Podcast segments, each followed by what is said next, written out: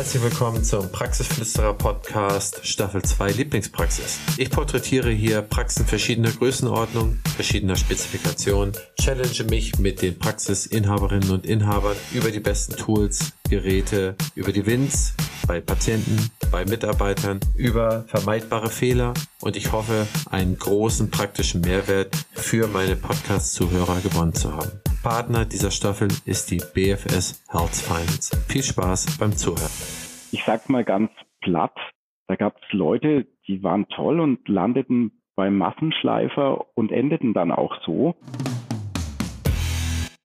Herzlich willkommen zum Praxisflüsterer Lieblingspraxis Podcast.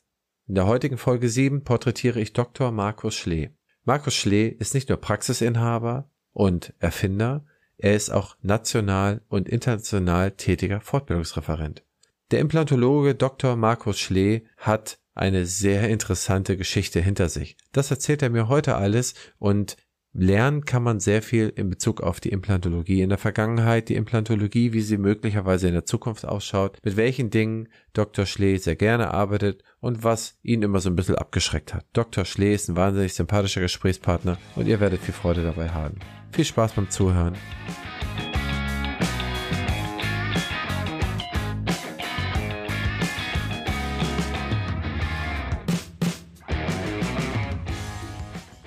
Ja, mein heutiger Gast ist Dr. Markus Schlee. Ich freue Sie, hier im Podcast begrüßen zu dürfen und dass Sie dabei sind. Erzählen Sie doch mal, wer sind Sie und wo kommen Sie her?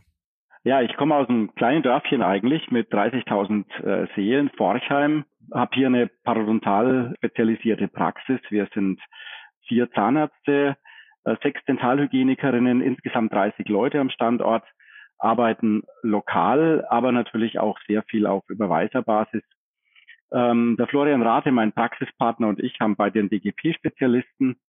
Äh, der Thomas Stumpf macht bei uns gerade die Weiterbildung zum DGP-Spezialisten. Ich glaube, wir sind ja eine von drei Praxen in Deutschland, die weiterbildungsberechtigt ist.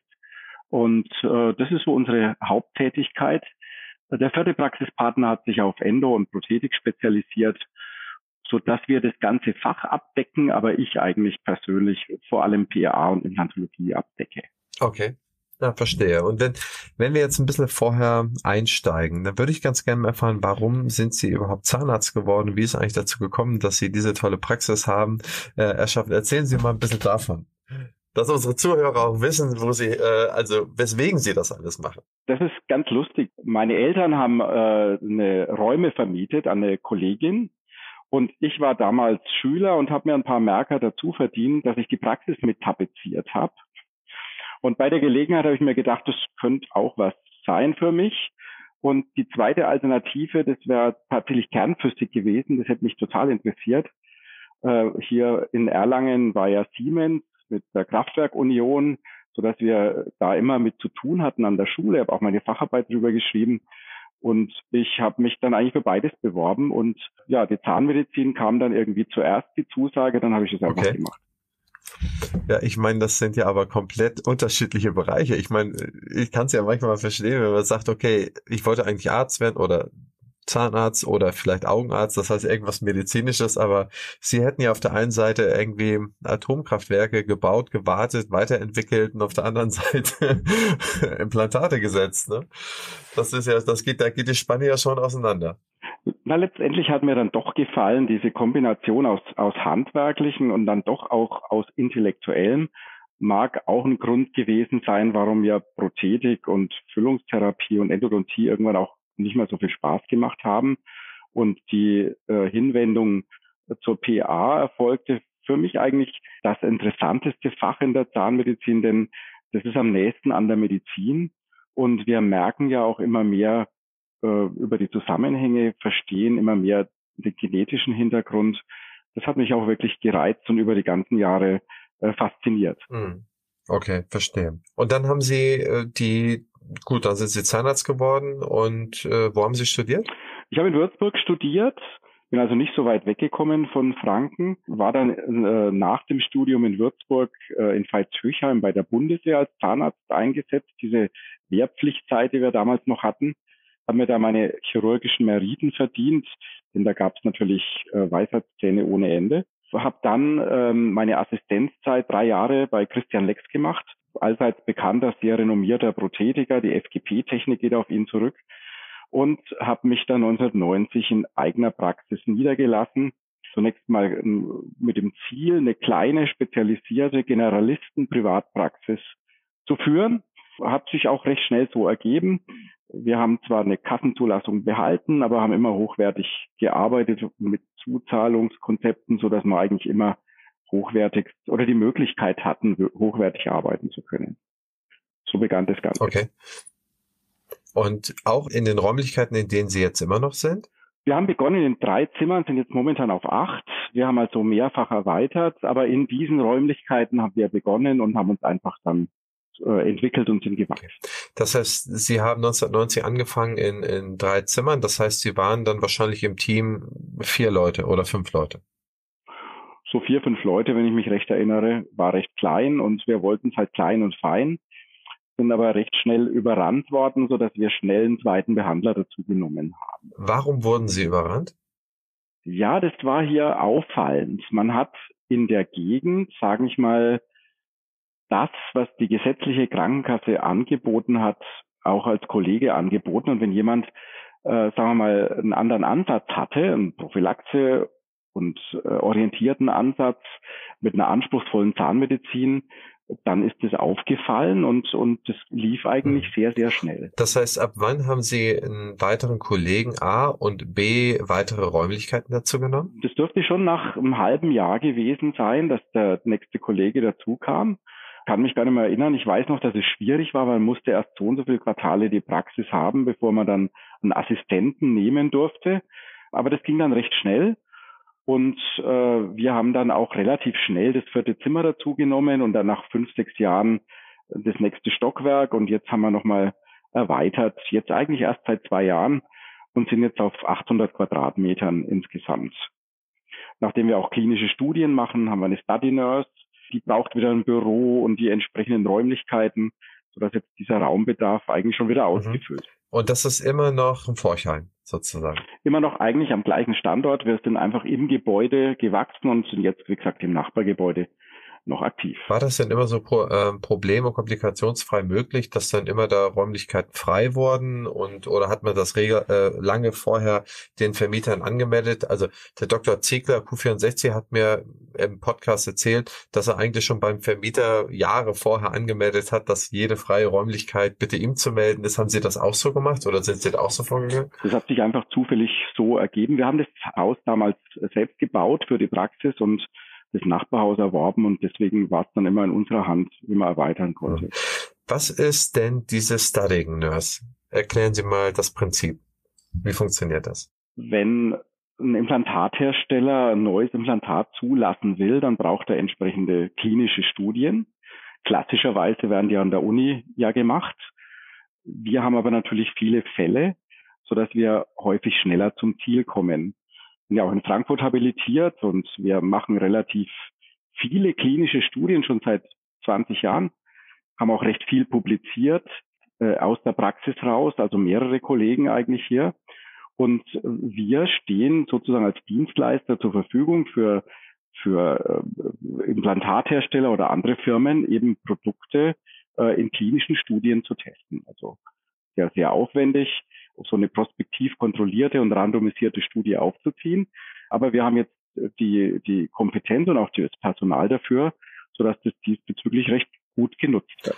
Okay, das heißt, dann wird so eine Studie, wenn ein neues Implantat zugelassen wird, wird dann in dem Fall jetzt über Sie die komplette klinische Phase abgehandelt. Das heißt, es werden wie viele Patientenfälle müssen da gesammelt werden für eine Zulassung? Das hängt jetzt zusammen, ob es eine FDA, also eine amerikanische Zulassung ist oder eine Euro europäische. Hat sich alles nochmal sehr viel verschärft. Also jetzt ein Medizinprodukt zuzulassen, das ist gar nicht so einfach. Wir haben jetzt eine Eigenentwicklung, das Galvo Search ist vielleicht ein Begriff. Periimplantitis können wir jetzt auf einem elektrolytischen Weg behandeln. Die Zulassungsstudie, das waren äh, 25 Patienten, die haben wir hier in der Praxis abgearbeitet. Das war, glaube ich, die, die letzte, die wir, sagen wir mal, vor der, vor der letzten Reform noch so klein ähm, aufziehen konnte. Aber selbst 25 Patienten, wie lange muss ich mir vorstellen, dauert das, diese zu behandeln, die zu messen, die Daten immer weiter zu dokumentieren, auszuwerten und dann am Ende des Tages einzureichen. Das heißt, von dem Tag, wo man anfängt, bis man das ganze Paket schnürt und versiegelt an die FDA beispielsweise schickt oder an die, an die EMA, ist die Zulassungsbehörde hier bei Ihnen EMA in Europa? Paul-Ehrlich-Institut wäre dann zuständig für ein Medizinprodukt, ne? Und für ein Arzneimittel wäre es die EMA. Ja, okay. Das heißt, ähm, das Paul-Ehrlich-Institut, wie lange dauert das bei Ihnen, zum Beispiel anhand dieses Beispieles, das Sie gerade genannt haben? Das beginnt so, dass erstmal ein Studiendesign sich überlegt werden muss und äh, abgestimmt wird mit Auftraggeber und uns. Dann ist das erste natürlich mal eine Ethikkommission. Für uns als Niedergelassenen ist die Bayerische Ärztekammer zuständig. Das dauert schon mal ein halbes Jahr, bis das durch die Ethik ist. Dann darf man erst mit Patientenrecruitment anfangen. Wir haben jetzt drei Monate gebraucht, um die Fälle zu operieren. Die Ergebnisse sollten sechs Monate nach untersucht werden, sodass jetzt so eine Studie vielleicht ein Jahr gedauert hat. Natürlich untersucht man jetzt die Patienten weiter weil man dann noch mehr Jahresergebnisse braucht. Und das ist jetzt die Aufgabe von so einer Study Nurse, das so zu koordinieren, dass uns da keiner terminlich durch die Fänge geht und wir mit möglichst äh, kleiner Fehlerquote die in, nach der entsprechenden Zeit zur neuen Untersuchung äh, wieder in die Praxis kriegen.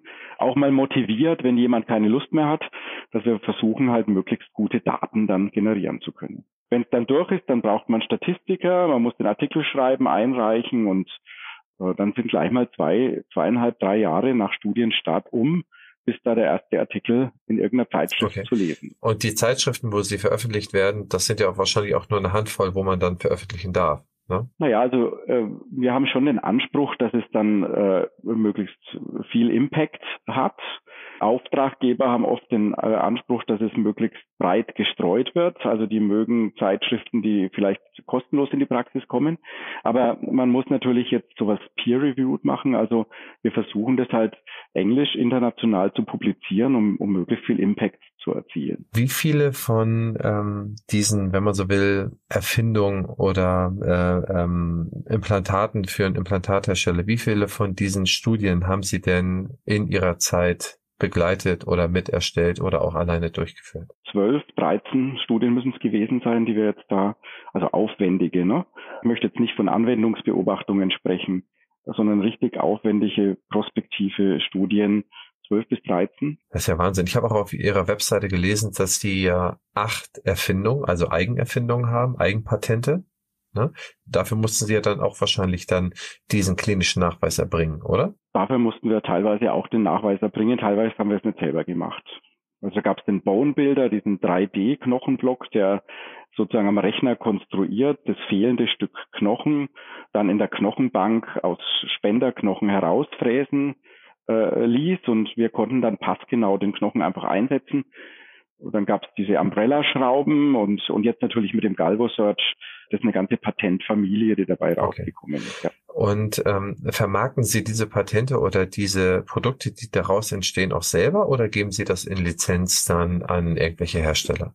Alles haben wir in Lizenz vergeben, außer dem Galvo Search jetzt, das ist ja der Holger Zipprich und der Urs Brotbeck. Wir drei sind die Gründer. Wir äh, produzieren das Gerät selber in der Schweiz.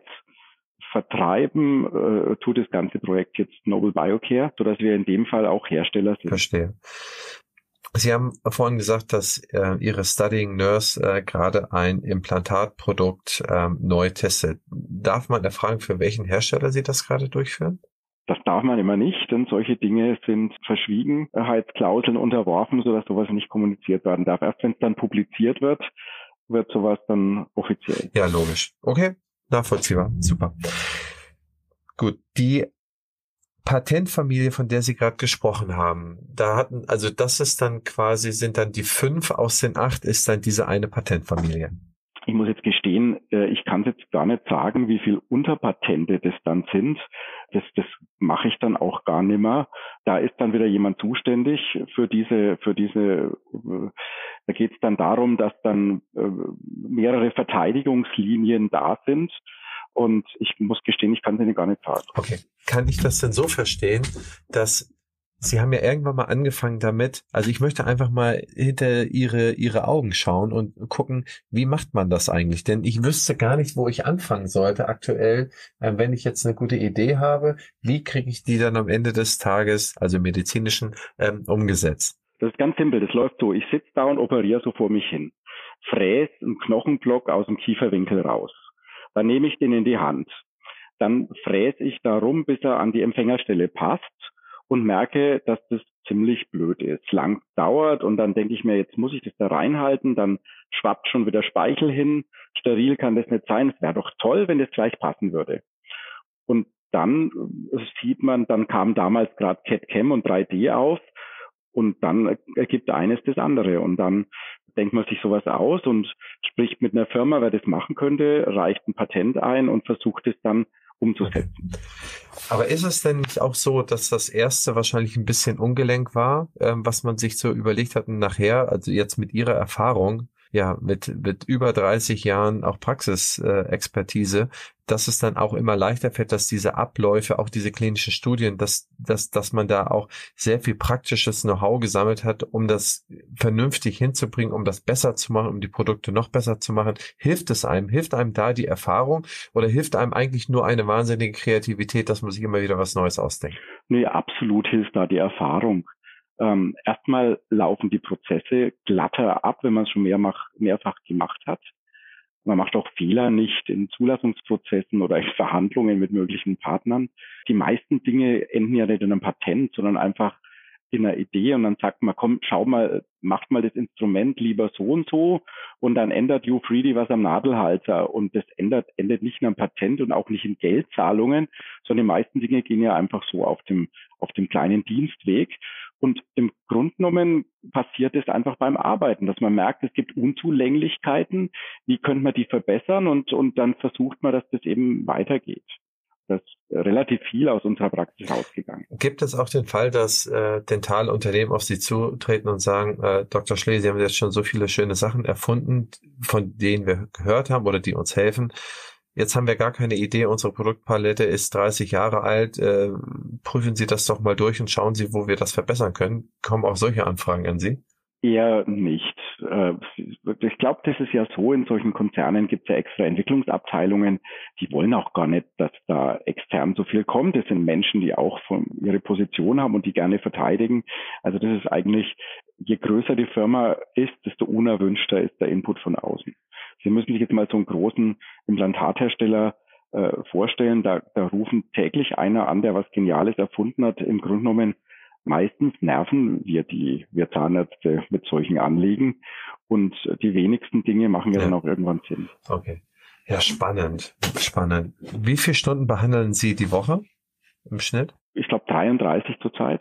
Das heißt, Sie kriegen das neben Ihren 33 Behandlungsstunden hin. Ich meine, mit den 33, da liegen Sie ja schon ja dicke im Schnitt. Das, was ein normaler Zahnarzt behandelt, der nicht noch ähm, sich mit Zulassungen auseinandersetzt, nicht noch mit Produkterfindung auseinandersetzt und wie Sie ja auch ähm, sehr viele Kurse und Seminare geben. Ja, ich habe irgendwie, glaube ich, jetzt so zwei Arbeitsleben absolviert und habe mir jetzt ja nach zu meinem 60. Geburtstag ähm, drei Monate Urlaub äh, beantragt und auch gleich selber genehmigt. Das habe ich vor, ab jetzt weiterzumachen. okay. okay. Und wann soll das losgehen mit den drei Monaten Urlaub? Ja, hiermit. Ich sitze schon gerade im Urlaub, relaxed im T-Shirt und unterhalte mich mit Ihnen. Also zu Hause. Ach, Sie sind im Urlaub? Ich bin gerade im Urlaub, okay. deswegen kann ich auch gut sprechen. Ab dieser Woche sozusagen. Drei Wochen habe ich jetzt äh, frei äh, natürlich zu Hause auf Balkonien, denn es ist, läuft ja gerade nichts wegen Corona. Ja, nee, da haben Sie recht, da haben Sie recht. Mein heutiger Hinweis auf den Staffelpartner, die BFS Health Finance, führt mich zu der BFS Service App. Seit Mitte April ist diese gelauncht und bietet Ihren Patienten, liebe Zahnärzte, die Möglichkeit der Verwaltung von Rechnungen. Ebenfalls können die Patienten jederzeit online und flexibel ihre individuellen Ratenpläne und Teilzahlungsangebote beantragen oder bestehende Vereinbarungen einsehen. All dies ohne nennenswerten Verwaltungsaufwand. Sprich, es ist wirklich ein rundum Customer Journey Service für Ihren Patienten. Probieren Sie es einfach mal aus unter meinebfs.de slash online-service- für-patienten slash viel Spaß beim weiteren Zuhören. Okay, kommen wir mal zurück zur Praxis. Nach einem halben Jahr haben sie das erste Mal erweitert und haben, haben weiter erweitert bis auf jetzt äh, vier Partner, inklusive Ihnen sind Sie vier Partner. Und wie viele Mitarbeiter haben Sie? Wir sind zwei Partner und zwei angestellte Zahnärzte. Okay, also vier Zahnärzte. Ähm, und wie viele Mitarbeiter haben Sie insgesamt? Also wir sind insgesamt äh, so gerade sind wir 29 äh, mhm. inklusive der Behandler. Ja, okay. Und ist das so das Ziel? Sie sagten jetzt gerade, Sie sind 60, deswegen greife ich das mal auf. Ist das so das Ziel äh, von Ihnen, ähm, dass Sie, dass Sie mit dieser Größe weitermachen oder sagen Sie, okay, ich habe so viel Bedarf, so viel Nachfrage, da wollen, da würden wir ganz gerne dann doch nochmal den Schritt gehen und nochmal äh, eine Gebäudehälfte oder ein Gebäudeviertel äh, dazu bauen? Also ich muss ehrlich sagen, das war nie mein Ziel. Da bin ich einfach reingestolpert genauso wie in die Vortragsgeschichte ich reingestolpert bin. Das kann ich nachher gleich noch erzählen, wie das passiert ist. Ich wollte einfach immer so arbeiten, wie ich es mir vorstelle und nicht so arbeiten, wie es vielleicht jetzt Kostenträger gerne gehabt hätten. Und der Rest hat sich einfach ergeben. Der Plan jetzt ist ganz einfach. Die Strukturen ändern sich ja. Die kleine Einmalpraxis, die hat wenig Zukunft, glaube ich, so dass wir einfach das Ziel hatten, hier eine Mehrgenerationenpraxis zu haben. Wir sind alle zehn Jahre auseinanderfasst im Alter, nicht ganz zehn Jahre, äh, und sprechen natürlich dann auch unterschiedlich altältere Gruppen an. Und Ziel ist ganz einfach, dass dieser Laden ermöglicht, dass da Behandler einsteigen, andere langsam aussteigen. Äh, und diesen Anspruch haben wir jetzt eigentlich aber es war nicht geplant, äh, dass wir jetzt so einen, so einen Mammutladen hier auf die Beine stellen. Das hat sich so ergeben ergibt sich ja vielleicht auch dadurch, wenn man Patiententermine erst in drei oder vier Monaten anbieten kann, dann wird es ja auch langsam ein bisschen ungelenk, das dann geschmeidig alles, alles abzuarbeiten. Ne? Denn auch diese Patienten haben irgendwann nochmal Schmerzbefinden und dann kriegt man das auch wieder nicht in, auf eine Timespur gelegt. Nee, okay, das verstehe ich schon. Ähm, was sind denn Ihre Ziele gewesen, als Sie angefangen haben? Ja, ursprünglich, ich kam ja aus einer, aus einer Praxis, Christian Lex, sehr aufwendig arbeiten, sehr, sehr, sehr renommierter Prothetiker. Und ähm, was ich so gemerkt habe, war für mich ganz spannend. Äh, Im Studium gab es dann Kollegen, die sehr engagiert waren, aber geprägt hat sie nachher die erste Assistenzstelle. Ich sag's mal ganz platt, da gab es Leute, die waren toll und landeten beim Massenschleifer und endeten dann auch so, sodass das für mich ein ganz großes Glück war bei jemandem, der sehr hohe Ansprüche an sich selbst gestellt hat, sein ganzes Berufsleben und es übrigens immer noch tut, lernen zu dürfen, das hat mich also extrem geprägt und ich wollte es einfach genau so machen. Mhm. Aber ich kann mir vorstellen, oder ich höre das auch immer wieder, also auch Professor Dom hatte es erzählt, der wollte zu einem bestimmten Arzt hin, wo er lernen wollte und auch alle anderen, die ich immer so im Interview hatte, die haben immer gesucht, dass sie zu Top-Ärzten hinkommen, wo sie lernen.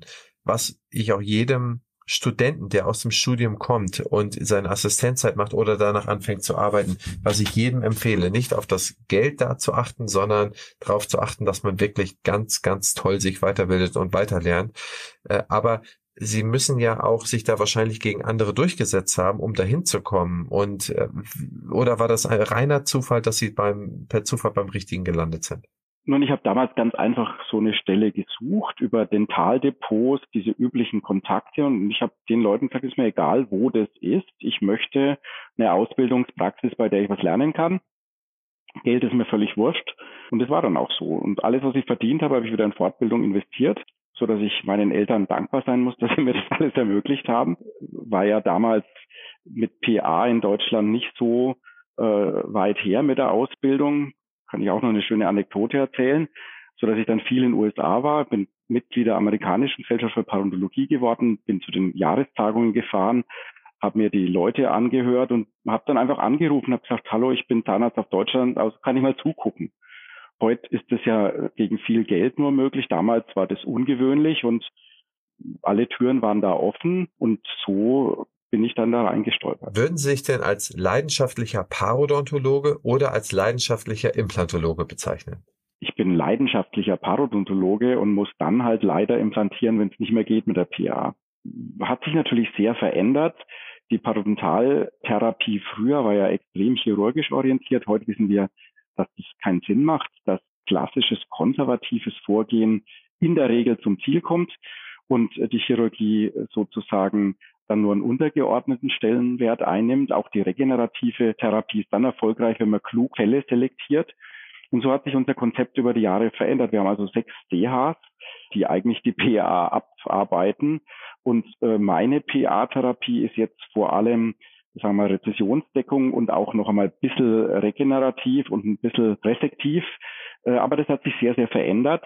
Und so verändert sich dann die PA, dass man dann doch relativ viel implantiert. Aber mein Herz hängt natürlich an der PA. Ich finde es auch in Deutschland übrigens sehr schade bin ich ja lang DGI-Mitglied und da sehr aktiv. In allen anderen westlichen Industrieländern ist es so, dass die Implantologie ein Teil der PA ist. Das haben wir versäumt. Da gibt es gar keine DGI in solchen Ländern. Da gehört alles zur Parodontiologie und da gehört es eigentlich auch hin, weil das Weichgewebsmanagement am Implantat ein Punkt ist, der in Deutschland einfach zu kurz kommt.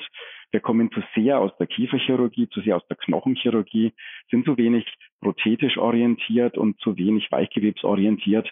Deswegen hätte es eigentlich in die PA gehört. Ein großes Versagen damals der Entscheidungsträger in der Deutschen Gesellschaft für Parodontiologie. Ist es denn nicht möglich, dass man diese, äh, ja, ich sag mal so, diesen Malus dann irgendwo ausbessert, dass man da irgendwie, ich meine, es gibt ja viele Fachgesellschaften, aber dass man sich da an einem Tisch setzt und sagt, okay, so ist es vielleicht sachlogischer, als wir es bisher gemacht haben und lass uns da doch nochmal align, so wie die Amerikaner oder die, die, vielleicht die Franzosen das machen? Naja, die Strukturen haben sich entwickelt, die DGI macht einen tollen Job und es ist jetzt einfach nicht mehr nötig. Jetzt müssen halt einfach beide Fachgesellschaften da arbeiten und daran arbeiten. Ein bisschen schade, weil sich die Teilnehmer halt aufsplitten. Vielleicht könnte man sich da ein bisschen aufeinander zuentwickeln und gemeinsame Jahrestagungen veranstalten. Es wird ja in Zukunft auch ein Problem werden, nachdem Industriesponsoring zurückgeht, solche großen Kongresse zu veranstalten. Mal gucken, wie das nach Corona ohnehin aussieht. Ich glaube, das wird auch da Veränderungen oder einschneidende Veränderungen in der Kongresslandschaft ja. geben. Also davon bin ich sogar fest überzeugt. Also ich habe gerade gestern ein sehr interessantes Interview von einem der größten Kongressveranstalter in den USA gehört. Also auf YouTube habe ich mir das angeschaut. Und der hat gesagt, was er merkt, ist, dass die Leute durch die Pandemie und äh, durch die ganzen äh, Team, Zoom und so weiter Meetings äh, derartig in sich ruhen, was die Mobilitätseinschränkung angeht, dass die jetzt schon messen können, dort, wo sie geöffnet haben, dass zu diesen Frontalveranstaltungen gar nicht mehr so viele Leute kommen, wo die eigentlich was anderes erwartet haben. Ich persönlich hätte ich das Interview nicht gesehen, hätte gesagt, okay, wenn jetzt die Rolling Stones auftreten oder die oder das, ähm, die Leute laufen da wieder hin. Möglicherweise mag es für Konzerte oder für was anderes gelten, aber für dieses wieder in die Schlappen kommen, wieder in die Schuhe kommen, äh, Pyjama aus und dann raus in die Kongresse, das dauert dann vielleicht etwas oder es kommt vielleicht so auch gar nicht mehr wieder. Also man weiß es nicht. Wir werden sehen, auf jeden Fall wird es dauern. Ob es wieder so kommt, kann niemand voraussehen. Es fehlt natürlich die soziale Interaktion bei diesen Zoom oder sonstigen Meetings am Computer. Äh, wenn man mal ganz ehrlich ist, ist ein ganz wesentlicher Bestandteil für mich immer gewesen, abends an der Bar mit dem Kollegen zu reden, mit dem anderen Referenten, was magst du gerade, äh, was gibt's Neues? Und da werden dann ja die Dinge besprochen, die dann zwei Jahre später am Kongress kommen und das fällt natürlich alles weg. Man trifft natürlich am Kongress Menschen mit gleicher beruflicher Belastung, mit den gleichen privaten Problemen aus der beruflichen Belastung heraus resultierend. Und äh, das macht schon viel Gemeinschaft. Und ähm, ich habe ganz viele Freunde gefunden in der Zahnmedizin unter Teilnehmern und Referenten gleichermaßen. Und der Aspekt fällt natürlich weg. Deswegen glaube ich schon, äh, dass wieder zumindest ein großer Teil zurückkommt. Ob es so wird wie früher, das werden wir sehen. Ja, drücken wir mal die Daumen, dass, dass man zumindest dann einen guten Hybrid oder einen guten Mittelweg findet, so dass der Austausch weiterhin stattfinden kann. Denn das ist ja der Kern dessen. Ja. Ja, spannend. Ja, da sind wir auch bei dem Thema Fortbildung. Und da würde ich ganz gern fragen, wie sich das überhaupt bei Ihnen entwickelt hat. Sie hatten gesagt, Sie haben da noch eine lustige Anekdote, vielleicht die eine oder andere. Aber wie hat sich das überhaupt bei Ihnen, das Thema Fortbildung entwickelt? Ich verstehe, dass Sie angefangen haben, bei Top-Leuten über die Schulter zu schauen, äh, selber versuchen zu lernen, zu lernen, also aufzusaugen, was irgendwie möglich ist. Aber ich kenne sie ja auch als, als Referent, als Fortbildungsreferent und sie machen ja auch da sehr, sehr viel. Wie hat sich's A entwickelt und B, was machen Sie da jetzt alles? Also irgendwie hat es begonnen schon in der Staatsexamensprüfung. Äh, der Konsular, der auch für PA zuständig war, der fragte mich, wie man Parodontologie schreiben würde. Zuerst dachte ich, der will mich ein bisschen veräppeln, weil als Franke heißt es ja, bei uns heißt es ja Parodontologie, gell? Und äh, ich habe es ihm also ordnungsgemäß buchstabiert und dann meinte er, das wäre alles, was man darüber wissen müsse. Und dann dachte ich mir, kann ja nicht so stimmen. Ne? Vielleicht wäre das genau das Fach, was spannend wäre. Und ähm, irgendwie äh, war dann genau die Zeit, in der die Amerikaner nach Deutschland geholt hatten. Christian Lex hatte da eine Fortbildungsgruppe A1, hieß das Ganze. Die haben sehr viel Kongresse veranstaltet auch, haben Top-Referenten rübergeholt, die Live-OPs gemacht haben. Das war ein neues Format damals, weg von der Dia-Show hin zur Live-OP. Also erzähl mir nichts, sondern zeig's mir, war das Motto. Und ähm, wenn man es dann ständig sieht und ständig dann auf Fortbildungen geht, äh, dann, dann ist man einfach irgendwann in der Welt drinnen. Und äh, einer meiner Mentoren, der Wolfram Bücking damals, der hat gesagt, so, und jetzt bist du soweit, jetzt gehst du auf die Bühne. Und ich musste dann irgendwie beim Kempner Arbeitskreis in Lindau, glaube ich, den ersten Vortrag halten. Ich war total aufgeregt habe versucht, das auswendig zu lernen, war nicht in der Lage, in freier Rede sowas zu machen, war also fürchterlich, glaube ich. Aber von da an hat sich einfach ergeben. Geplant habe ich es nicht. Und wie viel oder welche Art von Fortbildung geben Sie aktuell?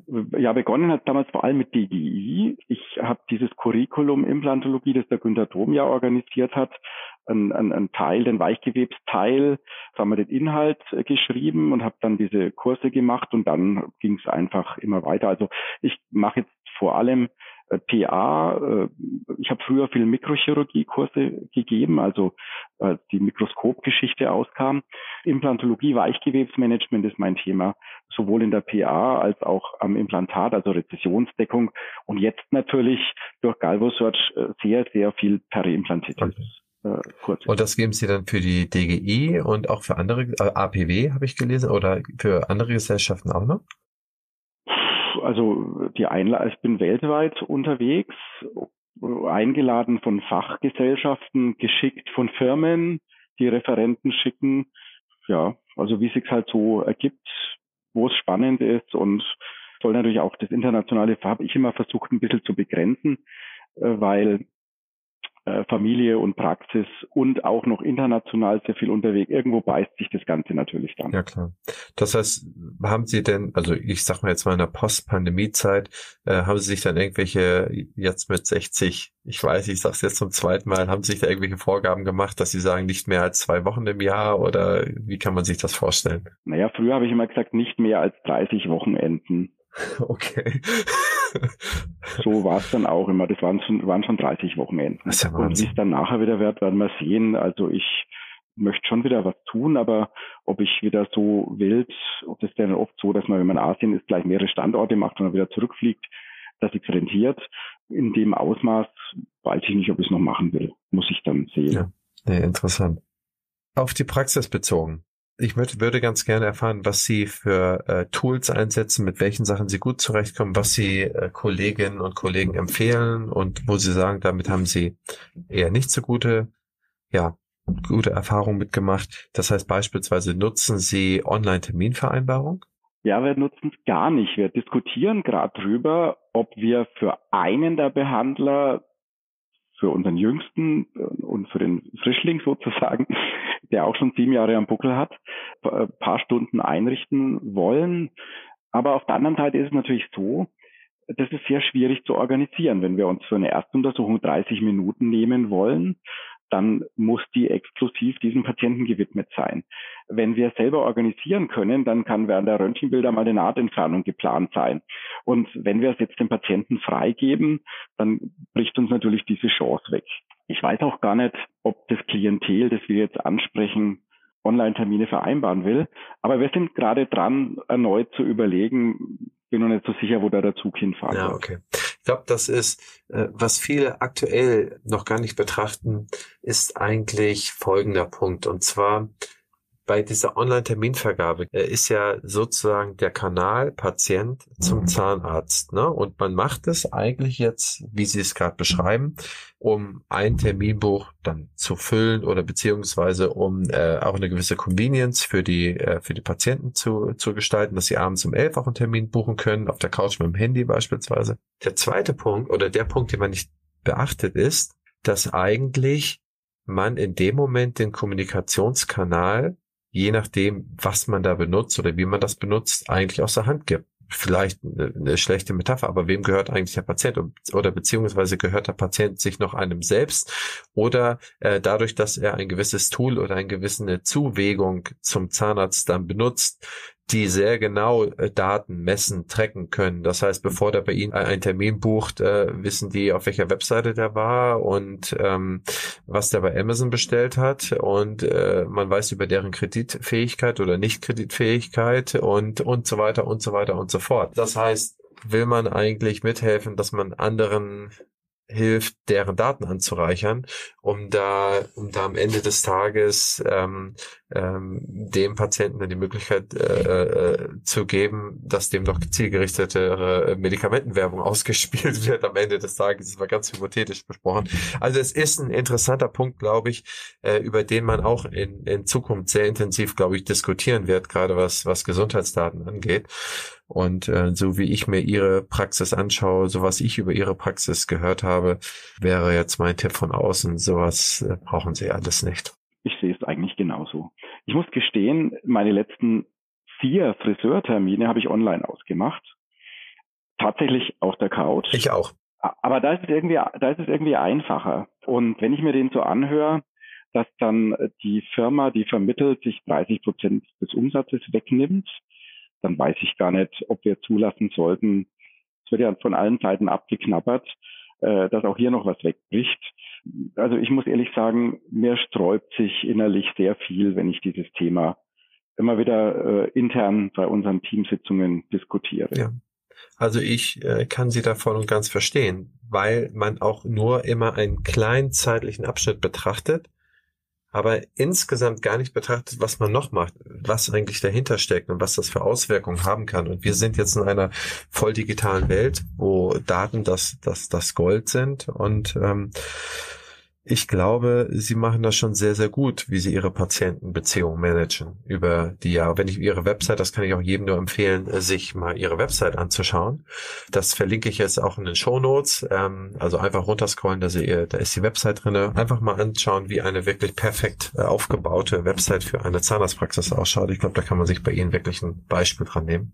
Haben Sie sehr gut gemacht. Eine Spitze und andere Tools. Was für eine Praxisverwaltungssoftware setzen Sie ein? Wir setzen Charlie ein äh, weil es einfach damals, als wir na, mittlerweile schon vor 20 Jahren umgestellt haben, eigentlich eine Informationssoftware und keine Abrechnungssoftware war. Genau aus dem Hintergrund wieder, dass wir eben auch ja, Informationen gewinnen können über Patienten, äh, auf, über die Orte, welcher Zuweiser schickt, wie wir uns da aufstellen können, interne Statistiken.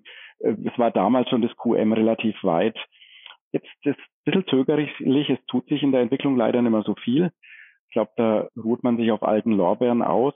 Wäre dringend nötig, dass die Software auf andere Basis gestellt wird, dass vielleicht Tools wie iPads äh, Verbindungen besser funktionieren würden. Ich hoffe, dass das noch passiert. Aber wir wollten immer eher eine Informationssoftware als eine Abrechnungssoftware. Verstehe. Welche Implantate setzen wir ein oder welchen Implantatshersteller setzen wir ein? Wir setzen primär Astra und Chemlock. Wir setzen ein bisschen Straumann. Wir setzen, wenn äh, Keramik gefragt wird, Ceramex. Das sind unsere primären Systeme. Hm. Okay.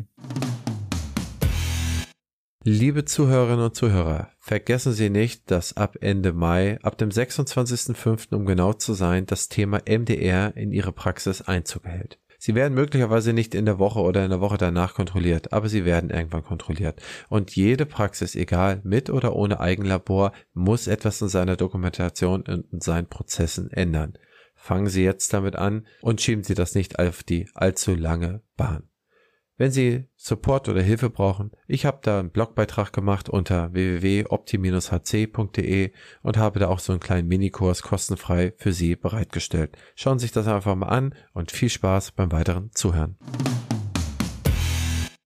Was sind so gute Erfahrungen mit Kursen oder Fortbildungen für sich selber, die Sie selber gebucht haben, beziehungsweise die Ihre A, Angestellten jetzt mal und auch B, Ihre mitzahnärztlichen Kolleginnen und Kollegen besucht haben. Haben Sie da irgendwie gute oder schlechte Erfahrungen, was Sie dann mit uns teilen können? Ich habe immer am meisten gelernt, wenn ich in den Praxen war und den Leuten zuschauen konnte. wissen Sie, die Sonntagsfälle, die dann am Kongress äh, immer gezeigt werden, das ist ja ganz nett, ist häufig eine gute Show, aber viel interessanter ist, was dann am Montag passiert. Und das war für mich, für mich immer das Wichtigste. Ich habe mir die angeguckt, habe mir äh, ange, dann sieht man ja recht schnell, wie die arbeiten. Ich sehe schon daran, wie die Naht gelegt worden ist, was da alles dahinter steckt. Und dann weiß man irgendwann mal, wer sauber arbeitet. Und dann habe ich immer versucht, in die Praxen zu gehen. Das kann ich nur allen empfehlen, sich zu orientieren und dann sich aber anzugucken, was der wirklich tut. Die Mitarbeiter bei uns, ich möchte, dass jeder geht, man muss manche ein bisschen schieben, die meisten machen es freiwillig oder manche brennen auch dafür.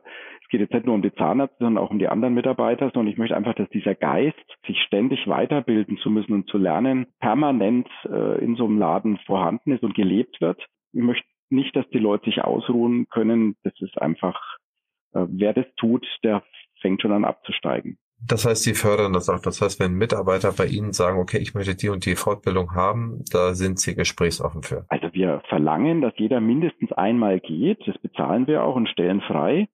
Und wenn äh, jemand öfter will und dann muss er uns halt begründen, warum, wieso und dann sind wir äh, hm. unterstützen. Ja, das finde ich spitze.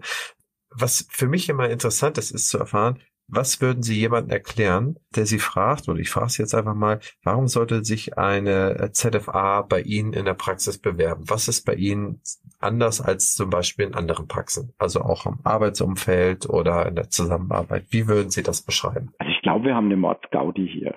Wir haben eine sehr partnerschaftliche Atmosphäre. Da gibt es keinen von oben herab. Ich glaube, die Leute, die hier sind, haben auch Freude an der Arbeit, so wie wir sie machen. Jeder kann sich entwickeln ich sage immer, wenn wir gute Leute sehen, dann holen wir sie in den Bus und einen Sitzplatz finden wir dann schon. Gab es dann auch so, dass Leute von der Assistenz in die Verwaltung gegangen sind oder umgekehrt. Also da muss man dann gucken, wo sich die Leute auch hinentwickeln. Das wissen die vielleicht am Anfang auch nicht selber. Und auch das ist was, was zu so einer Praxis gehört, dass man den Menschen Raum gibt, sich zu entwickeln. Auch mal wegzuentwickeln, wenn es nicht mehr passt. Auch das gibt's natürlich. Aber wir haben jetzt mehrere Mitarbeiter, die 30 Jahre da sind. Ja, ich glaube, das ist eigentlich das, äh, das ist immer das beste Aushängeschild, wenn, wenn Mitarbeiter sehr lange bleiben und äh, nicht wegfluktuieren. Hey, super. Der Dr. Schlee. Was ist so eine Eigenart von Ihnen? Was ist, wo man sagt, okay, ja, das war bestimmt der Dr. Schlee. Also wenn jemand, Sie verlassen ein Behandlungszimmer und sagt, okay, hier war Dr. Schlee drin. Oder gibt es da irgendetwas, was für Sie typisch ist? Sagen wir mal als Zahnarzt. Naja, wenn ich am Wochenende mal rein muss und hinterlassen Chaos, dann wissen Sie, dass ich das war und keiner von den anderen offensichtlich irgendwie. Okay, stimmt. Äh, dann haben wir ein Tray-System und es wäre eigentlich ganz einfach, das Instrument rauszunehmen zu benutzen und an den gleichen Ort wieder zurückzulegen, dass die Mitarbeiter ein leichteres Spiel haben. Aber da muss ich, glaube ich, öfters mal getadelt werden, das Instrument an den rechten Ort zurück. Okay, verstehe. Ja, genau das wollte ich wissen. Sie haben jetzt ähm, in Ihrer Tätigkeit als Zahnarzt, aber auch als Fortbildungsreferenten, auch in der DGI beispielsweise oder beispielsweise auch in der Entwicklung von diesen Patenten oder dieser klinischen Studien eigentlich eine ganze Menge erlebt. Gibt es da etwas, was man rauspicken kann insgesamt, was für Sie persönlich besonders entscheidend war? Es hatte alles seine Zeit und war eine konsequente Entwicklung.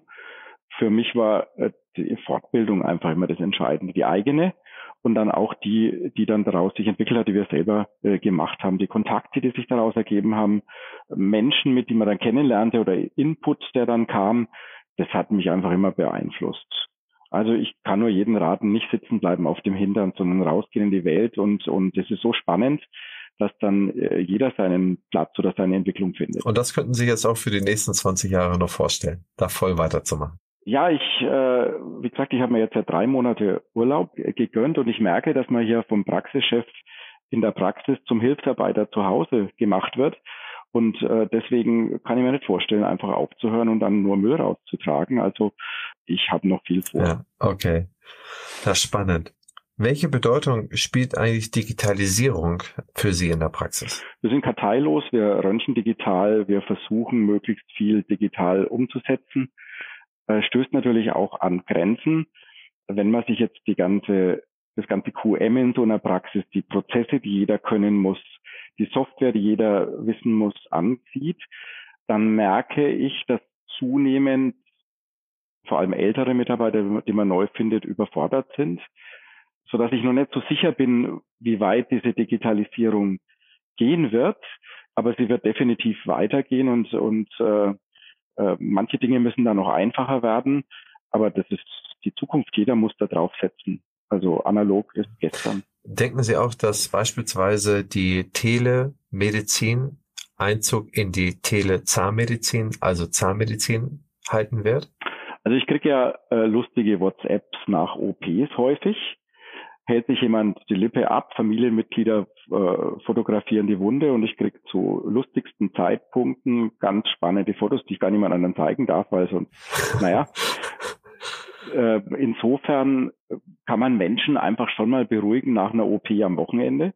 Aber wie wir jetzt wirklich beraten sollen, ohne einen Menschen zu sehen, ohne ein Röntgenbild zu haben, das ist natürlich bei uns ungleich schwerer als in der Medizin, aber bestimmte Dinge sind sicherlich nutzbar. Wahrscheinlich ist es auch eher so ein nicht reines Elektroauto, sondern eher ein Hybrid. Ne? Also, dass man sagt, okay, aus der Entfernung ein, zwei Sachen in der Vorbereitung, in der Anamnese, ein, zwei Sachen in der Nachbereitung und die eigentliche ähm, chirurgische oder äh, Goldschmiedearbeit, Bastelarbeit äh, geht ja eh nicht fernmündlich. Aber das ist dann vielleicht eine gute Kombination, um A, vielleicht auch die Räumlichkeiten zu entlasten, die Zeitschiene zu entlasten. Also in den USA gibt es von dem größten Hersteller von Telemedizin, äh, Teladoc heißen die, die haben äh, eine Studie gemacht und äh, die haben gesagt, dass sie äh, 92 Prozent äh, der Dinge, aber auch über die Zahnmedizin hinaus, also gesamtmedizinisch, aber inklusive Zahnmedizin behandeln konnten darüber oder zumindest ähm, weiterhelfen konnten nur acht Prozent erforderten demzufolge den Zugang zur Praxis. Nehmen wir für die Zahnmedizin mal an, dass es deutlich anders ist, aber es gibt sicherlich 20, 25, vielleicht auch nördlich davon Sachen, die man sicherlich in die Vor- und Nachbereitung verschieben könnte, langfristig in der Zukunft. Kann ich mir, kann ich mir gut vorstellen geht ja auch so ein bisschen in die digitale Abformung, Smile Design, solche Dinge.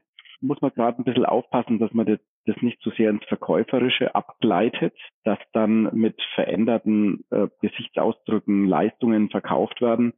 Das missfällt mir ein bisschen, was da läuft.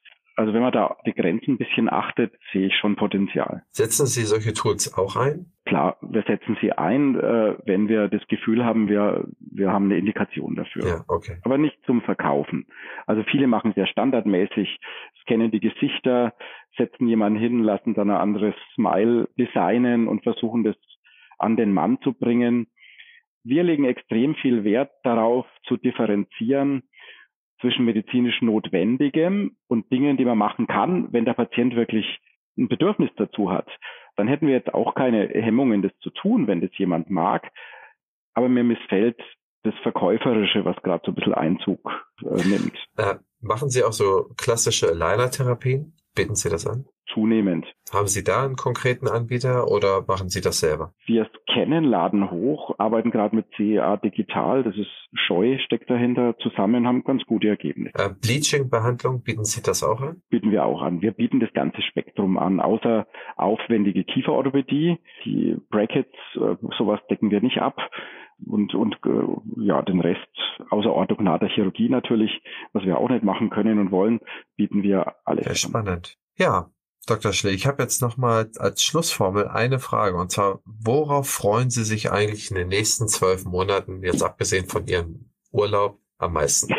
Ja, ich würde mich freuen, wenn wir wieder raus in die Welt gehen könnten, wenn die Impfquote steigen würde, dass ein normales Leben wieder möglich ist und ich freue mich ein bisschen auf die Kongresswelt wieder und viele Kollegen wieder zu sehen. Das, das fehlt mir ein bisschen. Wenn Sie jetzt äh, einem jungen Dr. Schlee über den Weg laufen würden oder beispielsweise ein, einer jungen Zahnärztin 30 oder jungen Zahnarzt 30 und er sagt, soll ich mich niederlassen? Soll ich lieber angestellt arbeiten?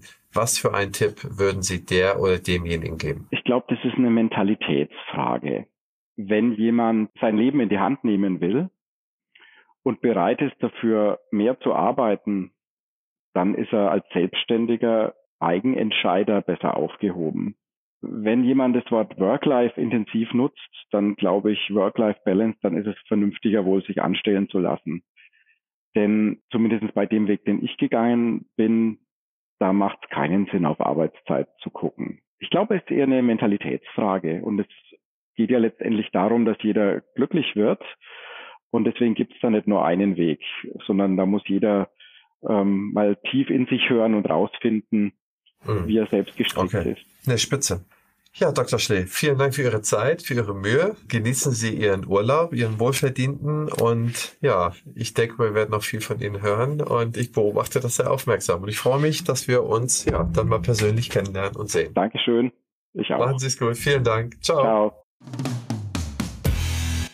Publisher dieses Podcastes ist die OptiHealth Consulting GmbH. Wir beraten in der Praxisabgabe, in der Praxisgründung, in der Prozessoptimierung, sei es MDR, sei es Hygiene, sei es QM, sowohl als auch in der Besserung der Customer Journeys, also in der Einbestellungssystematik, in der Neupatientengewinnung, als auch in der Bestandskunden, Bestandspatientenoptimierung und dergleichen. Wenn Sie beispielsweise mal Hilfe brauchen oder auch einfach nur schauen, wo steht Ihre Praxis und wie kann man sie weiterentwickeln, dann haben wir so etwas wie eine Potenzialanalyse. Da gehen wir in die Praxis rein, schauen uns alles an und geben Ihnen eine ganz klare Gangrichtung, wie Sie was erreichen können und wie Sie was heben oder bessern können. Ihr Christian Henrizi.